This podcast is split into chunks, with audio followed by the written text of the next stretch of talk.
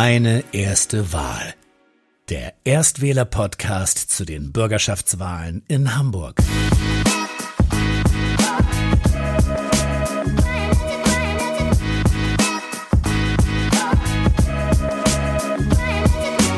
weit draußen in Wentorf, direkt hinter der hamburgischen Grenze in Schleswig-Holstein, wurde ich dann von gleich drei Personen empfangen. Und zwar ein Soziologe und zwei Lehrer. Und zwar hatte ich gesprochen mit der ökologisch-demokratischen Partei. Und ich muss sagen, bis dahin wusste ich relativ wenig über die kleinen Parteien, aber es war sehr interessant, einfach mal eine andere Perspektive zu bekommen, weil bei den anderen Parteien geht es darum, wie viele Sitze sie in der Bürgerschaft bekommen. Und bei den kleinen Parteien geht es darum, überhaupt Sitze in der Bürgerschaft zu bekommen. Und weil es einfach wirklich ein sehr krasser Kampf um den Einzug in die Bürgerschaft ist. Ja, hallo, ich bin Benjamin, Benjamin Krohn, 40 Jahre alt, lebe nicht mehr in Hamburg, sondern frisch nach Wentorf am Stadtrand von Hamburg an den Stadtrand gezogen, aber ja, hänge sehr an der Stadt, wie sie sich entwickelt und engagiere mich dort weiterhin sehr. Ich bin Lehrer und verheiratet, habe eine Tochter.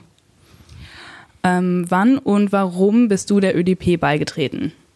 Ich bin vor sieben Jahren der ÖDP beigetreten und hatte immer gedacht, ja, ich bin Lehrer, ich möchte, dass Jugendliche und Kinder sich engagieren, dann muss es auch selber machen.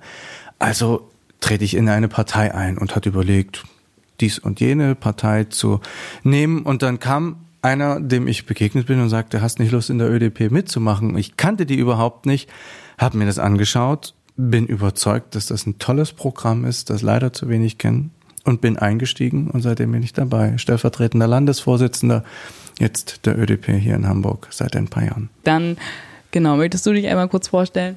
Ja, sehr gerne. Also ich bin Annette Sommer und ähm, ich liebe in Winterhude, fahre jeden Morgen nach Harburg, weil ich da eine ganz, in einer ganz tollen Schule arbeiten kann, die sehr bunt ist mit ganz vielen tollen Leuten und ja, bin gerne Lehrerin und habe eine achte Klasse. Ja. Wann und warum bist du der ÖDP beigetreten? Also ich bin ganz frisch dabei. Ich kannte die immer schon aus dem Valomat und die kamen da immer irgendwie raus und ich fand die irgendwie schon ganz spannend. Und jetzt habe ich die richtig kennengelernt, eigentlich erst im November. Und ja, durfte auch gleich Kandidatin werden. Also man kann sich hier sofort einbringen. Das finde ich sehr, sehr gut. Und ich stehe auch voll und ganz hinter dem Wahlprogramm. Das habe ich mir natürlich auch intensiv durchgelesen und habe gedacht, ja, genau mein Ding. Super. Und dann möchtest du dich einmal kurz vorstellen? Ja, also mein Name ist Axel Dreier. Ich bin Soziologe. Ich komme aus Bergedorf, beziehungsweise ursprünglich komme aus Lüneburg, wohne aber schon 30 Jahre jetzt in Nettelnburg und war immer politisch engagiert in dem Sinne, dass ich mich in Umweltthemen und in Bildungsthemen getummelt habe. Und jetzt bin ich das erste Mal einer politischen Partei beigetreten und kandidiere für die Bürgerschaftswahl. Und wann und warum bist du dann der ÖDP beigetreten? Ich war, wie gesagt, schon immer irgendwie politisch aktiv, habe mich aber nie so getraut, das zu machen. Aber ich habe gedacht, wo jetzt die jungen Leute bei Fridays for Future auf die Straße gehen und genau das versuchen umzusetzen, was schon immer meine Ideale waren, denke ich, muss man denen auch Möglichkeiten geben, in Parlamenten vertreten zu sein. Und da ist die ÖDP, glaube ich, genau der richtige Punkt. Okay, dann kommen wir jetzt zum ersten Thema Klima. Soll Hamburg klimaneutral werden? Hamburg muss klimaneutral werden, das ist gar keine Frage. Und wie wollt ihr das konkret umsetzen? Also das heißt, dass man die gesamte Stadtpolitik daraufhin durchforstet, was passiert in dieser Stadt, wo werden wie Ressourcen gebraucht und verbraucht und was muss man dabei ändern. Das fängt beim Verkehr an, das geht übers Wohnen weiter und das hört am Esstisch auf. Was kommt bei uns auf den Tisch? Wo kommt das her? Was braucht das für Ressourcen? Wie machen wir das? Und ähm, ihr stellt euch ja hinter die Forderung von Fridays for Future. Genau, ihr möchtet aber erstmal anfangen mit einer CO2-Steuer von 80 Euro pro Tonne CO2. Möchtest du einmal erklären, wie das dann funktionieren würde, praktisch im normalen Leben oder im alltäglichen Leben in Hamburg? Also, man muss ehrlicherweise sagen, die CO2-Steuer, die kann Hamburg nicht alleine einführen, sondern das ist Bundesgesetzgebung. Ähm, aber Hamburg kann sich dafür sehr wohl einsetzen, diese Steuer zu erheben. Und das würde schlicht und einfach bedeuten, alle Dinge, die CO2 verbrauchen, werden teuer. Und jetzt ist die spannende Frage, wie damit umzugehen ist. Und der Irrsinn, der jetzt im Moment gerade ja beschlossen ist, die Leute bezahlen für CO2 etwas mehr. Die Steuer ist viel zu niedrig, aber dafür wird es bei der Pendlerpauschale wieder zurückerstattet und der Chefarzt kriegt die Hälfte seiner Steuer wieder zurück und die Krankenschwester, die neben ihm arbeitet, die kriegt nur einen Bruchteil über die Steuer erstattet. Das ist ein, also auch sozial sowas von ungerecht und Nonsens wo ich mich frage, wie man sowas als sowohl als Grüne als auch als SPD mittragen kann, die in dieser Stadt jetzt hier die Macht haben. Da, ja, das verstehe ich nicht und das sollte anders sein. Ähm, wie würde sich das denn konkret jetzt zum Beispiel, also du meintest ja jetzt zum Beispiel als äh, ein Chefarzt und eine Krankenschwester, aber wo würde man das denn bemerken jetzt als Erstwähler? Also ich sag mal die 16- bis 20-Jährigen im alltäglichen Leben. Ja, ganz konkret werden die Dinge teuer, die CO2 verbrauchen. Das heißt, Benzin wird teurer. Wer ein Moped oder ein Auto schon hat und damit von A nach B fährt, muss mehr zahlen. Und die Dinge, die weit transportiert werden, die kosten mehr Geld. So, und Dinge, die kein CO2 ausstoßen, Strom, der mit Solarenergie gewonnen wird, der wird das nicht kosten und der wird günstiger werden. So, das ist die Hoffnung, die wir in solche Maßnahmen haben. Und da, wo es schon umgesetzt wird, sieht man auch entsprechend dann die Wirkung, wo Länder dann eben wie Norwegen zum Beispiel anders unterwegs sind. Dann wollt ihr auch euch im Bundesrat für den Stopp von klimaschädlichen Subventionen einsetzen. Wie realistisch ist es denn, dass Hamburg da im Bundesrat das durchsetzen kann? Hamburg kann überhaupt nichts durchsetzen im Bundesrat, sondern Hamburg kann zustimmen oder ablehnen bei Gesetzen, die insgesamt verabschiedet werden. So. Und das ist der Hebel, den man hat. Da kann man ran und sagen, bestimmte Gesetze werden blockiert von Hamburg oder sie werden eben, man stimmt irgendwo zu. Ja, aber Axel kann dazu auch was sagen. Ich finde einfach nur, wenn man nicht anfängt und versucht, was zu ändern, dann hat man schon verloren. Und die Probleme sind einfach so gewaltig jetzt mit der Klima, äh, mit dem Klimawandel, dass wir was machen müssen. Und das ist das, was wir versuchen als ÖDP. Wir bieten eine Alternative an und sagen, es kann gemacht werden, es muss gemacht werden. Ihr macht nicht, also lasst uns machen. Ähm, außerdem gibt es ja auch viele Schüler, die freitags streiken gehen. Soll das Konsequenzen nach sich ziehen, also für die Schüler, die regelmäßig streiken gehen? Also ich habe ein ganz gutes Beispiel. Ähm, ich habe zwei Schülerinnen, die tatsächlich äh, mal hingegangen sind. Die haben das dann abgesprochen mit ihrer Klassenlehrerin ähm, und sind nicht in meinen Physikunterricht gekommen. Aber wir haben das gut abgesprochen und die haben die besten Arbeiten geschrieben. Das heißt, also sie haben sich außerhalb ähm, sozusagen vorbereitet und das haben sie top gemacht. Und wenn es so läuft, dass man sich selber vorbereitet und dass man die Sachen trotzdem macht, dann ähm, ja, dann ist es doch toll, dass sie sich einsetzen. Grundsätzlich darf ich als Lehrer das natürlich nicht sagen, jetzt irgendwie so, dass, dass sie jetzt gehen dürfen, weil mein Chef, Thies Rabe, natürlich sagt hier, ich kann das nicht erlauben. Aber grundsätzlich meine persönliche, private Einstellung ist, ist doch toll, dass sie sich einsetzen. Ich will dazu auch was sagen. Ich finde es richtig, wenn die Schule dort auch strenge Regeln vorgibt und das nicht einfach erlaubt, weil ich stelle mir vor, was passiert, wenn wir aus irgendeinem Grund einen AfD-Schulminister hätten, der dann erlaubt, dass die Schüler zu entsprechenden Demos gehen können, die in seiner Richtung passen. Deswegen gilt die Schulpflicht. Punkt. Aber ich habe meine Schüler mit einer Aufgabe losgeschickt. Sie sollten Plakate der Fridays for Future Demos fotografieren und ihre Meinung dazu aufschreiben und mit den Leuten ins Gespräch kommen. Also war meine ganze Klasse auf der Demo unterwegs, weil sie eine Aufgabe hatte. Und ob sie dann mitdemonstriert haben oder nicht, das war deren freie Entscheidung und die dürfen und sollen wir als Schule auch nicht vorgeben. Ich komme aus einer Diktatur. Ich weiß, wie das ist, wenn von die Meinung gesagt wird, die man vertreten muss. Das ist gefährlich. Ähm, ganz kurz möchte ich darauf eingehen. Ähm, was kannst du es nochmal erläutern mit, ähm, dass du aus einer Diktatur kommst? Also kannst du es einmal genau erklären, welche du damit meinst? Ich bin in der DDR geboren und habe bis zum Alter von zehn Jahren das DDR-Schulsystem erlebt. Und meine Mama hat mir immer gesagt, wenn ihr Geld für Kinder in Nicaragua einsammelt, das ist höchstwahrscheinlich nicht für die Kinder dort, sondern das wird für Waffenkäufe benutzt, damit woanders Kriege gefördert werden. Grundsätzlich wollte ich nur sagen, Fridays for Future, da gibt es ja jetzt Gott sei Dank nicht nur, sondern es gibt ja jetzt auch Students for Future, Rentner for Future, die Erwachsenen stehen auch auf. Und das finde ich eine ganz tolle Geschichte, dass eure Generation das geschafft hat, das wirklich so ins Thema zu bringen und eben auch ältere Leute wieder motiviert hat, mitzumachen. Und von daher ist ähm, dieser Schulstreik, der das ausgelöst hat, auf jeden Fall, finde ich, äh, gerechtfertigt gewesen.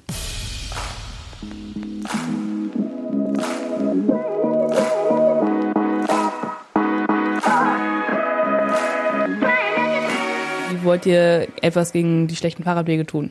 Ja, also es gibt halt, äh, gerade heute ist in Hamburg wieder ein Radfahrer von einem LKW getötet worden und das sind natürlich ganz schreckliche Geschehnisse, die wir immer wieder erleben und der Radverkehr muss einfach gefördert werden, weil es die ökologisch sinnvollste Variante der Fortbewegung, gerade in einer Stadt, wo man viele kurze Wege eben auch ohne das Auto zurücklegen kann. Und ähm, dann ist es eine Sache der Verwaltung eben, die eigentlich Sache, Sachen umsetzen muss, was die Politik bestimmt, dass die Radwege halt ausgebaut werden. Ich kann ein gutes Beispiel hier aus Bergedorf nennen. Am äh, Seran ist, gibt es ähm, die Innenstadt in Bergedorf und da gibt es einen Radweg, der seit acht Jahren geplant ist, anlang von neuen Wohngebieten und der ist immer noch nicht gebaut worden. Das heißt, es müssen einfach richtige Prioritäten gesetzt werden und dann werden Radwege gebaut dort, wo keine Straßen sind und dann kann es auch nicht zu Unfällen kommen. Es ist einfach eine Katastrophe. Hamburg hat bis heute kein wirkliches Verkehrsentwicklungskonzept. Also, dass die S-Bahn ständig stehen bleibt und dass wir auch für die Autofahrer eine frustrierende Situation haben, liegt auch dran, dass Verkehr keinen eigenen Senator hat, sondern Verkehr wird im Bereich des Wirtschaftssenators verhandelt, was einfach zeigt, das ist kein eigener Schwerpunkt und wenn der Schwerpunkt gesetzt wird, dann ist es die Wirtschaft. Und es stehen nicht die Menschen im Mittelpunkt. Und wir fordern, dass endlich ein Verkehrskonzept, wo alle verschiedenen Bereiche miteinander gedacht werden, wie es in Zukunft aussehen soll, auch, dass das endlich kommt. Das wollte ich nur ergänzen. Hm. Würden das dann die Regierungsparteien machen? Haben Sie dazu denn auch dann eine Motivation so? Es gibt da gute Konzepte für. Man muss halt nur die, an die richtigen Leute sich wenden. Zum Beispiel hat der Verkehrsclub Deutschland Nord, der hat ein schönes Konzept für den ÖPNV äh, ausgearbeitet, wo halt verschiedene Strecken genutzt werden, die es jetzt schon gibt, die aber nicht für den öffentlichen Nahverkehr genutzt werden, sondern nur für den Güterverkehr. Und so kann man tatsächlich neue Strecken erschließen, bessere Querverbindungen bauen beim HVV und auch den Hauptbahnhof entlasten, was ja jetzt gerade ein großes Thema ist. Kurz vor äh, Weihnachten kam ja die Schnapsidee, dass der Hauptbahnhof untertunnelt werden soll. Dann ist er schnell aus den Medien wieder verschwunden und weil erstmal eine Machbarkeitsstudie gemacht wird. Aber da sieht man, wie hilflos die teilweise sind, weil sie einfach nicht frei denken. Und diese Konzepte gibt es. Man muss halt nur die richtigen Leute sich anhören. Möchtest du noch was dazu sagen? Ja, also wir glauben schlicht und einfach, es wird immer so kurzfristig gedacht, da mal eine U-Bahn verlängern und dort mal dies und dort mal jenes machen. Aber wie soll diese Stadt in 30 Jahren aussehen? Wie wollen wir uns bewegen? Es sind Stadtviertel geplant worden, wo keine Arbeitsplätze drin vorhanden sind. Neu-Alamöhe hier drüben toll, verkehrsberuhigt, ist schon fortschrittlich in vielen Punkten. Aber zum Arbeiten muss man woanders hinfahren. Das heißt, jeder muss sich irgendwie bewegen. Und wir brauchen aber eine Stadt, wo die Sachen eng beieinander sind. Das heißt, man braucht keine Energie, um von Arbeit zum Wohnen zu kommen. Und das müssen wir wieder neu denken. Wie eine Stadt aussieht, wo die Autos sind, die es auch weitergeben muss, aber viel, viel weniger am besten am Rand des Stadtviertels und dann gibt's kleine ÖPNV-Möglichkeiten, durch das Viertel zu fahren und die Autos bleiben draußen. Ähm, dann habt ihr in eurem Programm, Wahlprogramm stehen, dass ihr ein 365-Euro-Ticket einführen wollt. Und ähm, es gibt ja ähm, dazu auch gespaltene Meinungen bei den Parteien, die sich jetzt zur Bürgerschaftswahl aufstellen. Praktisch ist ja das Gegenargument, dass es ähm, aus Kostengründen nicht möglich ist. Und dann wollte ich einfach fragen, wie ihr das umsetzen wollt. Also wenn sich eine reiche Stadt wie Hamburg das nicht leisten kann, dann hat, haben wir irgendwas falsch gemacht. Also in Wien haben sie das ja durchgesetzt und das ist einfach ein riesengroßer Erfolg. Und ähm, es gibt einfach nichts Besseres, als den ÖPNV günstig zu machen. Und ähm, Steuerannahmen hat der Staat so viel, die müssen halt umgeschichtet werden. Man kann dann halt in anderen Bereichen was wegnehmen und dann äh, kann man den ÖPNV dadurch natürlich mit dem 365-Euro-Ticket für alle zu, zugänglich machen. Dann habt ihr auch noch ähm, stehen, dass ihr das Radwegenetz nach der Art Kopenhagen umbauen oder ausbauen wollt.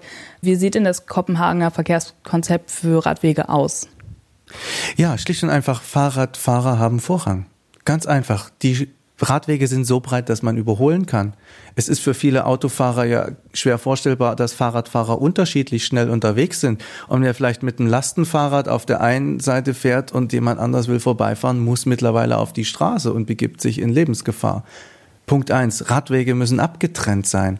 Ähm, dass es eigene Spuren gibt, die eben auch deutlich an Sicherheit gewinnen und dass es auch so ist, dass man mit dem Fahrrad ein gleichberechtigter Verkehrsteilnehmer ist, wo Ampelschaltung und all die Dinge entsprechend auch für Fahrradfahrer gedacht werden und nicht, dass es irgendwo am Rand um fünf Extrakurven geht, wo man drei Ampeln mehr hat, um mit dem Fahrrad ordnungsgemäß über eine Ampel zu fahren.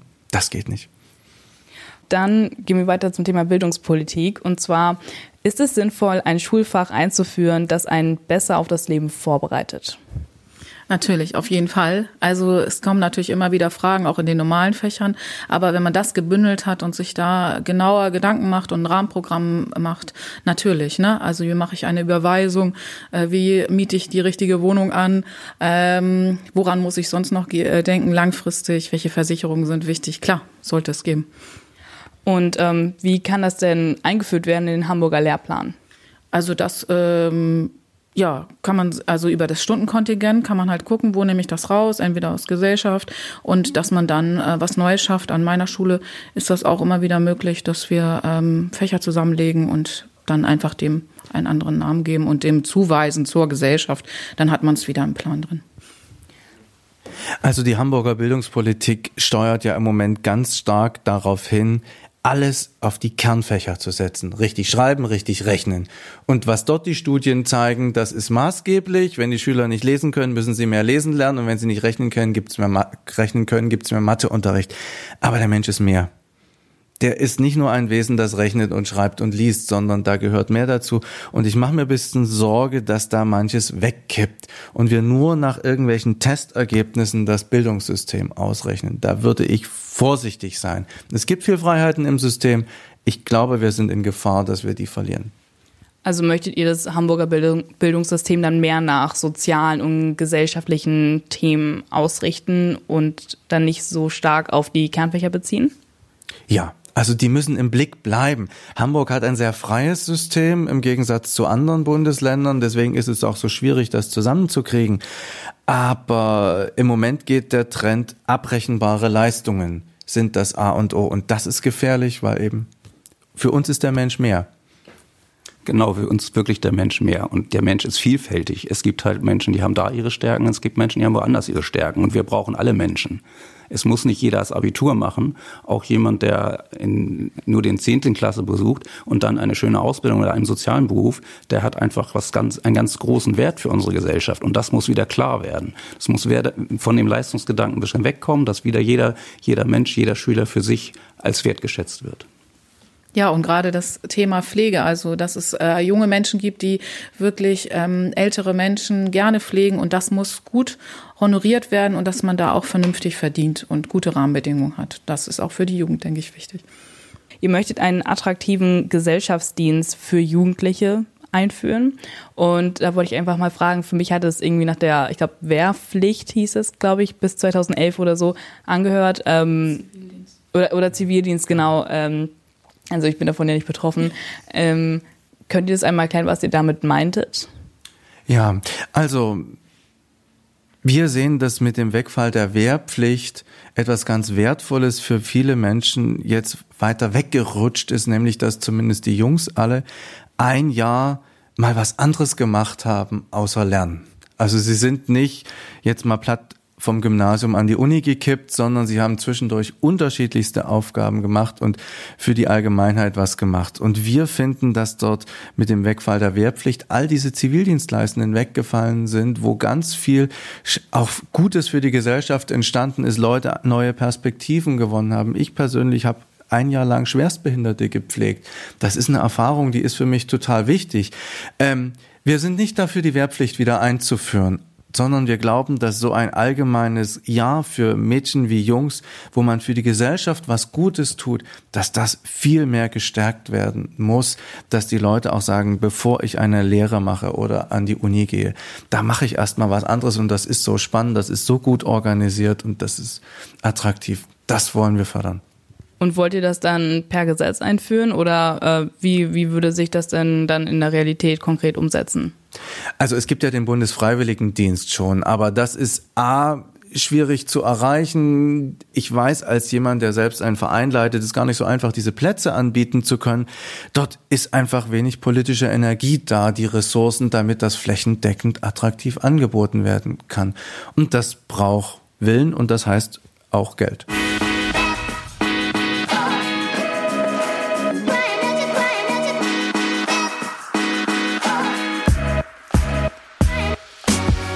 Wollt ihr dafür sorgen, dass Schulen schneller digitalisiert werden? Also ähm, es gibt ja das Digitalpaket, also das sind die Gelder, die auch äh, zur Verfügung gestellt worden sind vom Bund. Das müssen die Schulen jetzt einfach umsetzen. Und ähm, also da muss die Politik gar nicht so viel tun, weil das Geld ist da und die Schulen können das selbstverwaltend jetzt auch machen. Und natürlich ähm, soll es halt für die Schüler didaktisch gut aufbereitet und da müssen wir halt eher an die Lehrerbildung ähm, und dass die Lehrer halt gut ausgebildet sind, damit sie mit den ganzen Sachen gut umgehen können. Smartboard, Tablets und so weiter, also dass sie es vermitteln können. Und da in dem Zusammenhang ist einfach auch wichtig die Medienkritik, also dass man, wenn man mit Medien zu tun hat, dass man entscheiden kann, was sagt der eine YouTuber, was sagt der andere YouTuber, welche Quelle ist wirklich sinnvoll und Fake News, dass ich das einschätzen kann und nicht jedem glauben muss. Ja.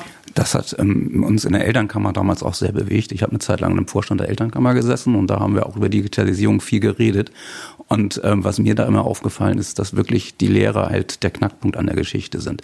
Die Kinder sind schon so den Umgang gewöhnt, die sind damit aufgewachsen und so. Und die Lehrer müssen mitgenommen werden. Und von daher ist die Lehrerbildung an der Stelle ein ganz wesentlicher Punkt. Und da muss noch viel mehr reingesteckt werden.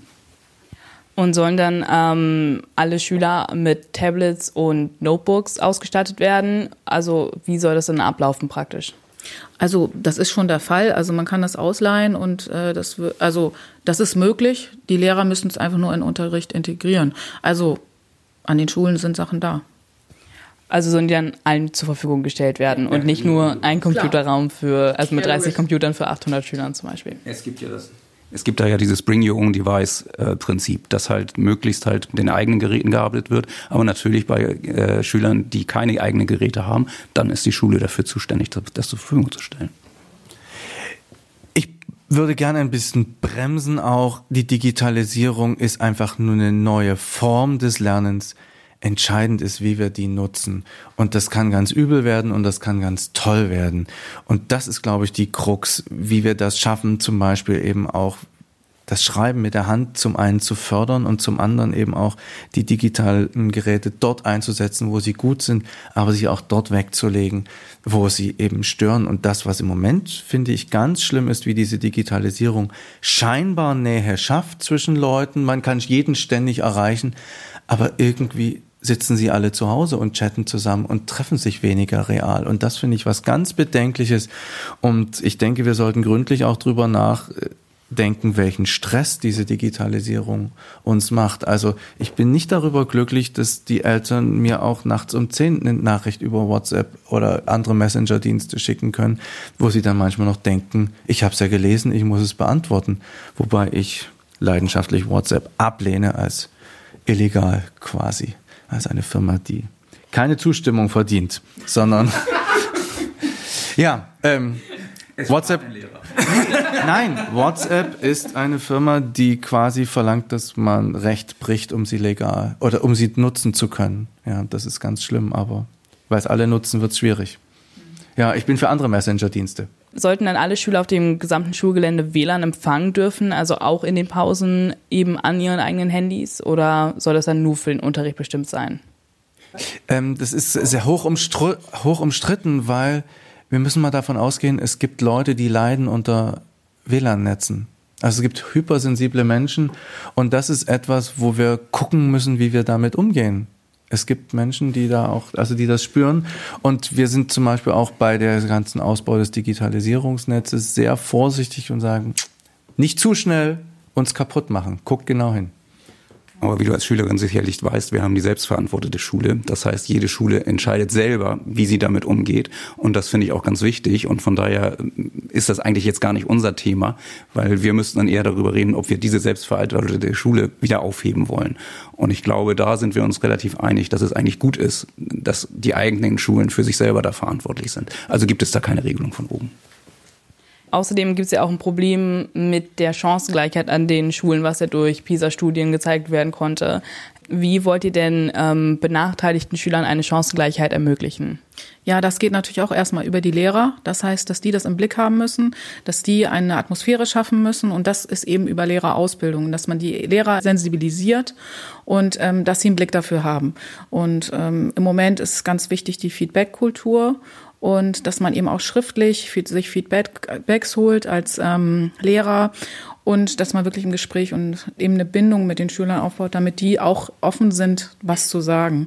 Und dazu, dazu gibt es Projekte und mit denen sind wir in Kontakt. Und ja, wie gesagt, es geht um die Lehrerbildung, die dafür offen sein muss. Es geht meiner Meinung nach auch nicht so sehr um Chancengleichheit, sondern um Wertschätzung. Wertschätzung auch der Heterogenität. Nicht jeder Schüler ist ein Albert Einstein, aber jedes, jeder Schüler hat seine eigenen Qualitäten. Und von daher ist es gar nicht wichtig, dass man bei Tests besonders gut abschneidet, sondern dass man halt seine Qualitäten, die jeder Schüler hat, zur Geltung bringen kann. Und daran muss in Schule gearbeitet werden. Also außerdem gab es ja auch ähm, jetzt viele Zuwanderer in den vergangenen Jahren. Und natürlich stellt sich auch die Frage, wie die vor allem halt die Kinder und Jugendlichen an Schulen ähm, besser integriert werden sollen. Ähm, und wie könnte man denn da die Situation verbessern? Also ich bin an so einer Schule, wo, wo es unheimlich viele Nationalitäten gibt. Und ich finde das eine ganz große Bereicherung.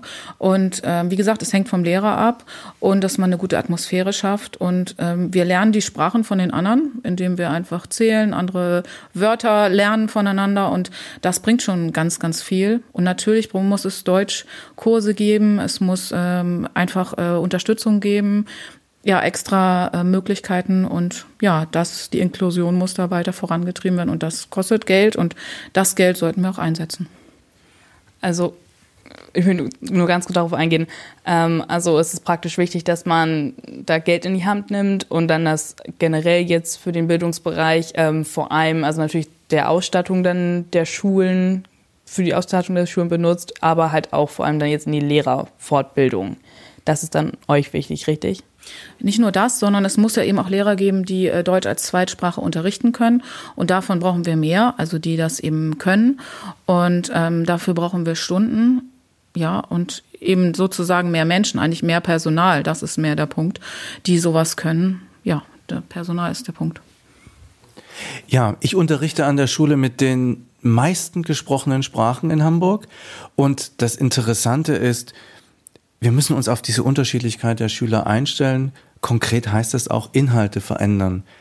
Wenn ich Geschichte mache, kann ich nicht bei der deutschen Geschichte bleiben.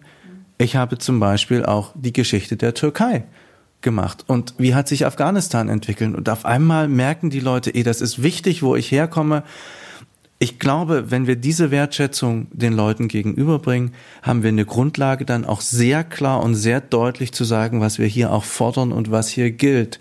Und ich glaube, wir brauchen beides. Und häufig erlebe ich auf der einen Seite ähm, eine Gleichgültigkeit gegenüber dem, was uns wichtig ist, und aber auch eine Gleichgültigkeit gegenüber dem, was die Leute mitbringen. Und das finde ich beides ganz schlimm.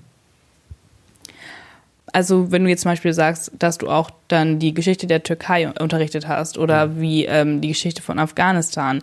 Ähm, du bist ja eben jetzt Lehrer an der Schule mit den ja. meisten gesprochenen Sprachen. Und wie macht man das denn dann an Schulen, die praktisch eine, also eine homogenere Masse an Schülern haben, die vielleicht ähm, alle vorrangig eben aus Deutschland sind. Also sollen die dann auch die gleichen Sachen trotzdem lernen, eben für den Umgang miteinander der Gesellschaft oder dann nicht? Begegnung zwischen Menschen. Das ist es. So, ich brauche nicht Geschichte von irgendwas lernen, wo ich niemanden kenne, sondern dann muss man gucken, dass vielleicht zwei Klassen aus unterschiedlichen Stadtvierteln in Hamburg gemeinsam ein Projekt haben. gestalten. So, das wären Varianten. Oder dass man schaut, welche Hintergründe haben wir denn hier in der Klasse und dann gucken wir dahin. Und das ist fast überall gegeben. Jeder hat irgendwo dann spätestens bei den Großeltern irgendwo Leute, die nicht aus Hamburg kommen. Ja, oder die ähm, Schüler haben besondere Interessen. Zum Beispiel an unserer Schule gibt es jetzt einen Japanischkurs. Ja, also die Interessen der Schüler einfach ernst nehmen. Darum geht's.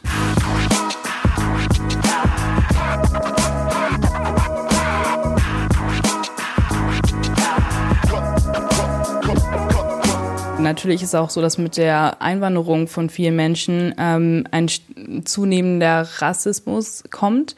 Ähm, und es gibt halt genau, also einmal auf der einen Seite diesen zunehmenden Rassismus, aber auch Antisemitismus. Ähm, und wie kann man denn dagegen stärker vorgehen? Also da gibt es ein ganz schönes Projekt, was auch wirklich hamburgweit nutzbar ist. Das ist der Geschichtomat. Das ist ein ähm, digitaler Stadtatlas. Und da haben schon ganz, ganz viele Schulen ähm, ein Projekt mitgemacht, haben ähm, Videos gedreht, um einfach so die jüdische Kultur hier in Hamburg mehr kennenzulernen und da mehr einzusteigen. Und ich glaube, über dem Weg, wenn was du kennst, das lehnst du dann weniger ab. Und das ist der Weg, dass man solche Projekte auf jeden Fall unterstützt und dass es weiter leben soll sozusagen und stärkt. Genau, einfach kennenlernen. Also praktisch dann nur über die Projekte oder würde sich vielleicht auch anbieten, das irgendwie in den Lehrplan zu integrieren oder irgendwie das mehr anzusprechen im PGW-Unterricht zum Beispiel? Ja, also auf jeden Fall in den Lehrplan ähm, zu integrieren und da gibt es auch schon ein Projekt ähm, von der ähm, HAW, Schiefprojekt und die wollen das auch die sind dabei und dass man einfach mehr kooperiert, also mit, den, mit der Wissenschaft und das dann hineinbringt. Ja, gibt's auch schon. Es gibt auch ein Referat am Lehrerinstitut dazu, zu dem Thema. Eine Frage noch zu eurem Parteiprogramm. Und zwar möchtet ihr die Prozenthürde abschaffen. Und da wollte ich fragen, warum ihr das tun wollt.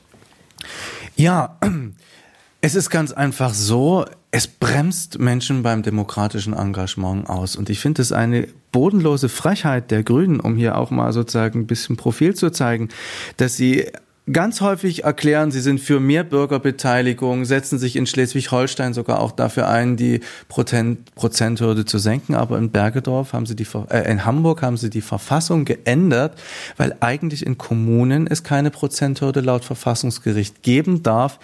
Aber die Bezirke gelten nicht als Kommunen. Also hat man in die Verfassung das reingeschrieben, auch dort eine Prozenthürde jetzt von drei Prozent einzuführen. Das bedeutet, wir hätten eigentlich einen ÖDP Kandidaten, Volker Behrendt würde hier in Bergedorf in der Bezirksversammlung sitzen, dort mitwirken und das ist nicht passiert und das finde ich ganz, ganz schlimm. Und jeder Abgeordnete, der was erreichen will, der schließt sich mit anderen zu einer Fraktion zusammen, weil er weiß oder sie weiß, das kann man gar nicht allein machen. Das Europaparlament zeigt es, die arbeiten gut, obwohl da aus vielen verschiedenen Ländern Leute zusammensitzen, die dann sich zusammenschließen in Gruppen, die inhaltlich gemeinsam in eine ähnliche Richtung arbeiten.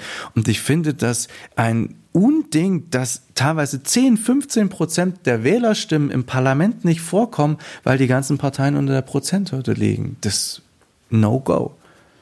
Ähm, kannst du vielleicht auch dann, du hattest gerade schon die Grünen angesprochen, kannst du einmal kurz erklären, ähm, was euch von den Grünen unterscheidet?